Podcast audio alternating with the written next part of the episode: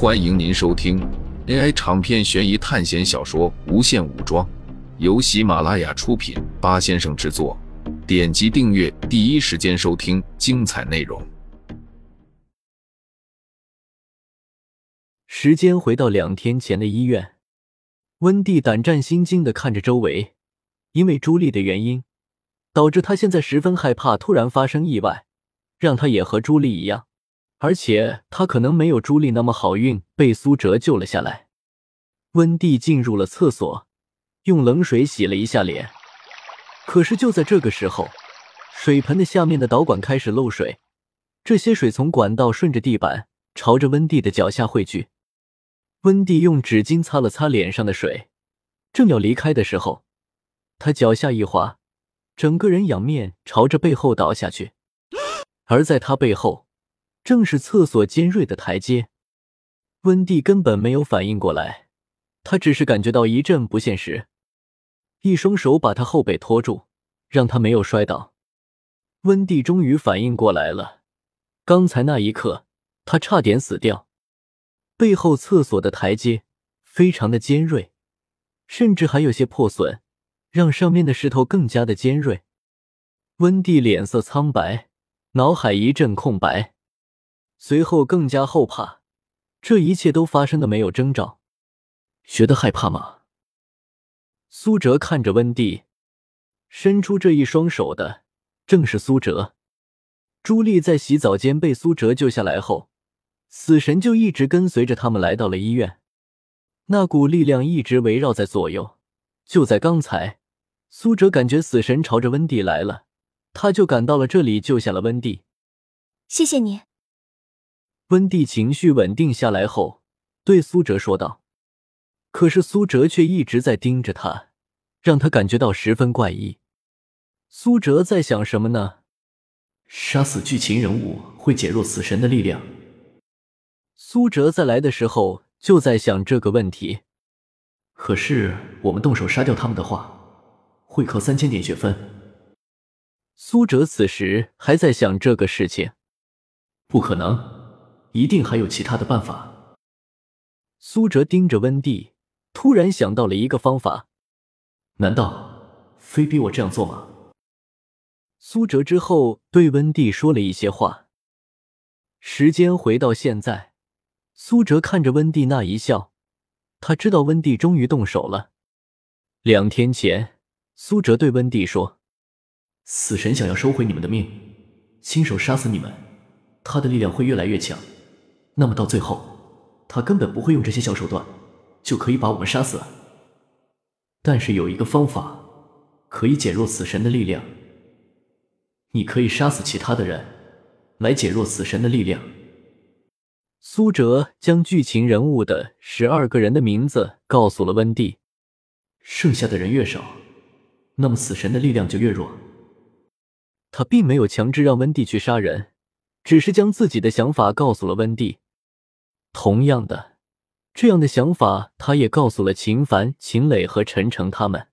就在温蒂和凯瑞消失、朱莉死亡的那个白天，但是秦凡他们始终还是想要这些剧情人物本身那五百学分的，而且他们也有顾虑，击杀剧情人物要扣他们三千学分，所以他们并不愿意。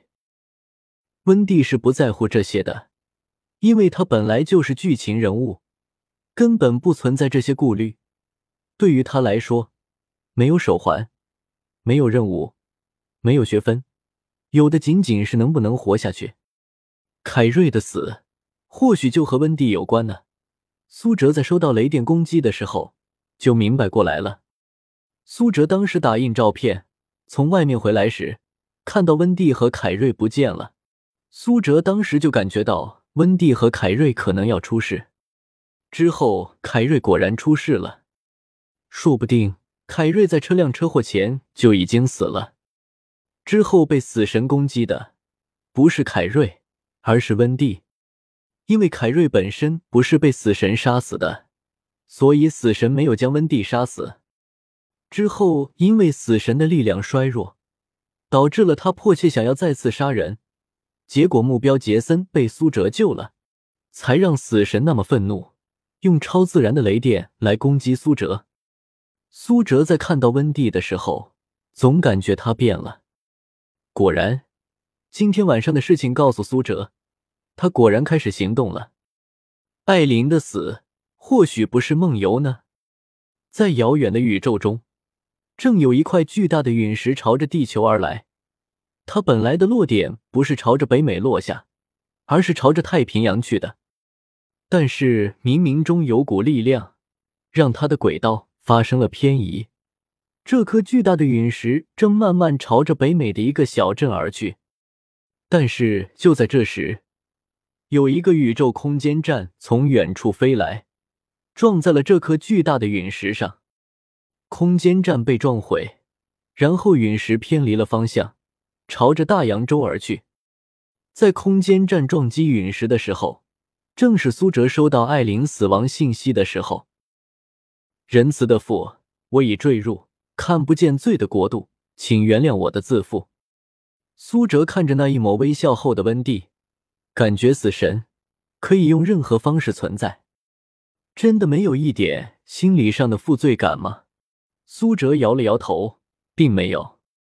他现在与这些剧情人物其实没有多大的区别，都只是为了活下去而已。温蒂为了活下去，进行了一次尝试，很显然，他成功了。他在车祸中没有死掉，仅仅是断了腿，而之后遇到毒蛇，也没有死掉，那是秦磊关键时刻的帮助。但是温蒂并不知道，他以为这一切都和苏哲说的一样，所以他杀死了艾琳。秦凡和易安处理完尸体回来，显然易安还没有缓过来，他眼眶有些红肿，显然是哭过。但是他回来后并没有说话，而是沉默的坐在了篝火旁边。可就在这时，易安说话了：“既然温蒂有梦游症，还杀了人的话。”我觉得继续让他留在这里非常危险。易安，你什么意思？都说了温蒂不是故意的，你让他离开的话，他不是死定了？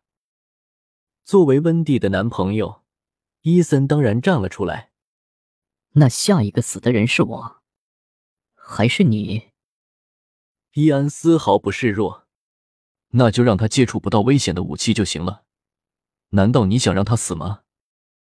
凯文也站出来说道：“他和伊森和温蒂的关系还不错。”呵呵，真是服了你们了。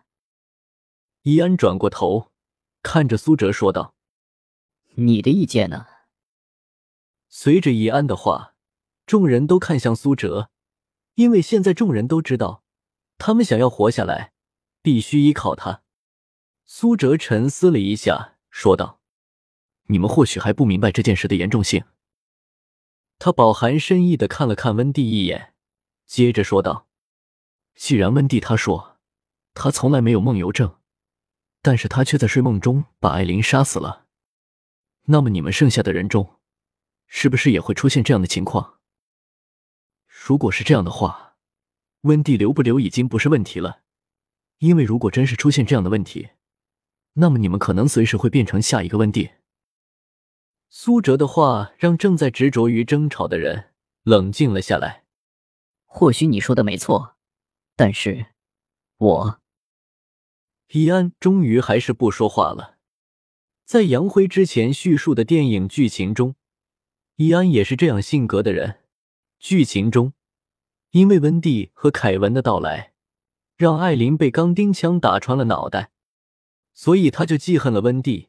他以为只要温蒂死了。那么就可以结束这个死亡游戏，所以他一心想要温蒂死，可是他最后被起重机砸死了。我这样做真的好吗？苏哲已经预见了之后会发生的事情，但是他没有阻止，因为这样正好可以向着他想要的方向进行。既然这样的话，我们安排一个值班表吧，这也是没有办法的办法了。秦凡说道：“你应该已经三天没有睡觉了吧？虽然我知道你撑得住，但是你依然没有达到不需要睡眠的地步吧？我觉得你应该要休息。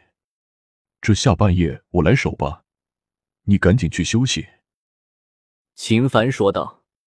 苏哲确实有些累了，连续三天的高强度警惕，确实十分消耗精力。而且在这三天中，他还不断的解开了基因锁和灵魂锁，遇到了各种危机。那好吧，那就麻烦你了。”苏哲说道。听众朋友们，本集为您播放完毕，欢迎订阅专辑，下集精彩继续。